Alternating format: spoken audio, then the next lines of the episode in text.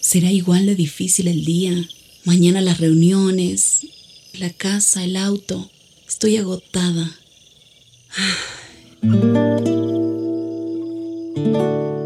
No importa cuántas cosas me hayan angustiado hoy. Me acercaré a Él porque Él tiene descanso para mi alma y mi mente. Cuando mi corazón está tranquilo, puedo escuchar su voz en quietud y confianza. Mi fortaleza está en descansar en Dios. Ven a descansar.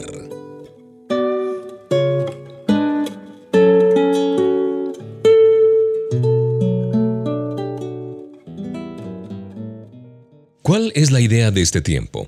Bueno, descansar en el Señor, descansar en sus promesas, en su palabra, y también acompañados de buenas melodías de estas páginas que están preparadas para ti, que has venido a descansar con HCJB. Hablando del gozo y de aquellas cosas y circunstancias que pueden robarnos el gozo. Si existiera una lista de los 10 enemigos más violentos o virulentos contra el gozo, el conflicto con algunas personas obtendría, sin lugar a dudas, uno de los primeros lugares. Las relaciones infortunadas en el trabajo, con la familia, en el vecindario, contribuyen de manera significativa a nuestra falta de gozo. Aunque tratar con las personas que nos roban el gozo es bastante difícil, dominar nuestros pensamientos sobre ellas es aún más complicado. Generalmente el conflicto es tan severo que nuestra vida se empantana en un estado de ira continua, de rabia. Nos vemos forzados a vivir en medio de aquellas personas y aguantar más de lo que podemos. Pero llega el momento en que ya no sabemos qué hacer. Es como una olla express que se va calentando poco a poco hasta estallar.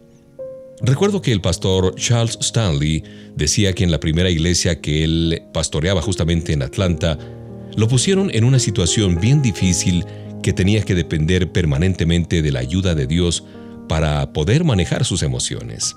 La tensión entre los miembros de la iglesia era muy grande, sobre todo con los diáconos, y uno de ellos lo golpeó durante una reunión de adoración. la mitad de los miembros de la iglesia del pastor Stanley se fueron a casa con distintos desacuerdos y constantemente tuvo que lidiar con relaciones difíciles, tirantes, complicadas. No encontré soluciones rápidas o fáciles, sin embargo, dice él, Dios me ayudó.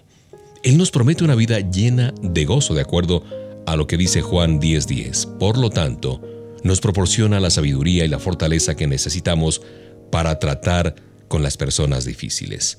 A lo mejor este mismo día tú has tenido un desencuentro con algún miembro de la familia, a lo mejor con tu madre, tu padre, tus hermanos, quizás la suegra, el jefe en el trabajo o quizás también dentro de las mismas iglesias. El Señor nos invita precisamente a ser pacificadores y no perder el gozo. Vamos a seguir conversando sobre este particular mientras te doy el abrazo de bienvenida con esta melodía.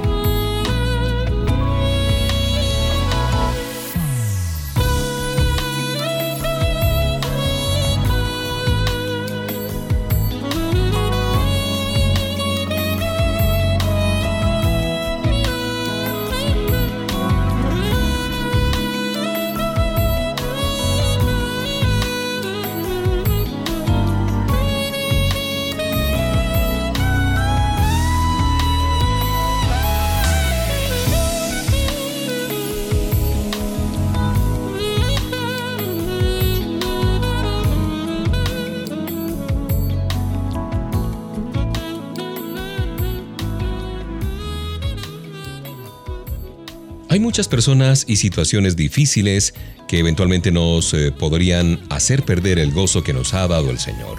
El paso más importante que podemos dar cada día es buscar el gozo. Cuando nosotros llegamos a los pies de Cristo para obtener salvación, dejamos nuestros pecados y nos volvimos hacia nuestro Señor y Salvador. Elegir el gozo es una decisión de todos los días, una decisión diaria, una decisión consciente de buscar el gozo del Señor para nuestra vida. Es también optar permanentemente no por permitir que las acciones de otras personas se conviertan en el centro de nuestros pensamientos. Porque generalmente le echamos la culpa de nuestro mm, dolor, de nuestro sufrimiento o de nuestra falta de gozo a las otras personas. Ah, es que mi esposo es así y asá. O mi esposa es la que me hace perder la calma, la paciencia, mis hijos, mi jefe, qué sé yo, tantas personas. Vamos a concentrarnos en lo que los demás nos hacen y preocuparnos constantemente o decidiremos acercarnos al Señor. ¿Qué decides tú? Cuando las palabras inapropiadas, esas palabras odiosas de otros o sus acciones nos lleven a buscar al Señor, estas personas, sin saberlo, pueden transformarse en agentes de gozo, así como lo oyes. Si decidimos irnos por el gozo en vez de la ira y la amargura, preparamos el terreno para alcanzar la victoria. También debemos aprender a refugiarnos en Papá Dios. Hay una porción de la escritura que nos habla de cómo el rey David tuvo que enfrentar una situación difícil con una persona bien complicada como era el rey Saúl. Esto nos habla el Salmo 32.7. Y de eso vamos a seguir conversando mientras tú reflexionas en lo que hemos ya hablado, de no perder el gozo de Dios a pesar de las circunstancias.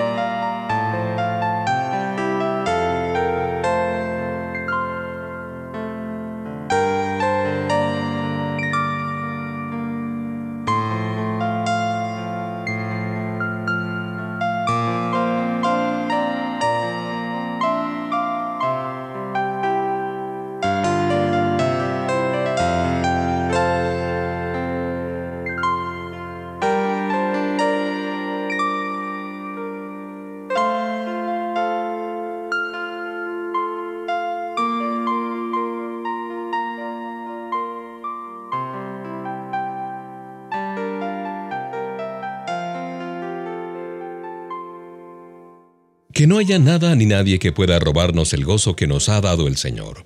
Y decíamos hace un instante, eh, conversando contigo, te decía que debemos buscar el gozo que Dios nos ha dado sin estar echándole la culpa a los demás. También debemos aprender a refugiarnos en Dios.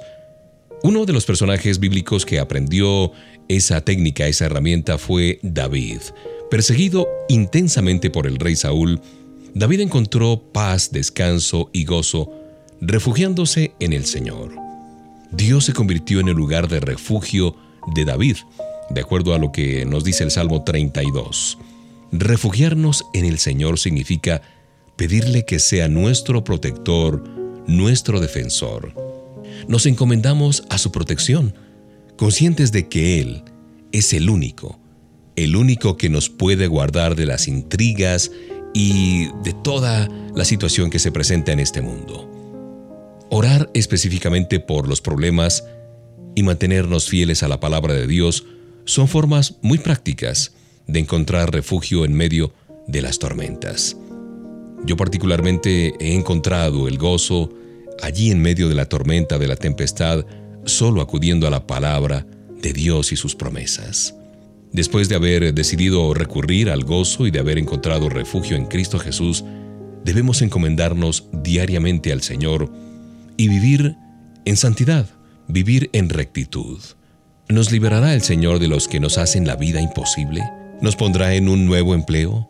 ¿Nos trasladará a otra ciudad? Quizás sí, pero cualquiera que sea el resultado de sus obras, tenemos que ponernos por completo en sus manos amorosas. Así pues, los que sufren según la voluntad de Dios, entréguense a su fiel Creador y sigan practicando el bien, dice Primera de Pedro 4:19.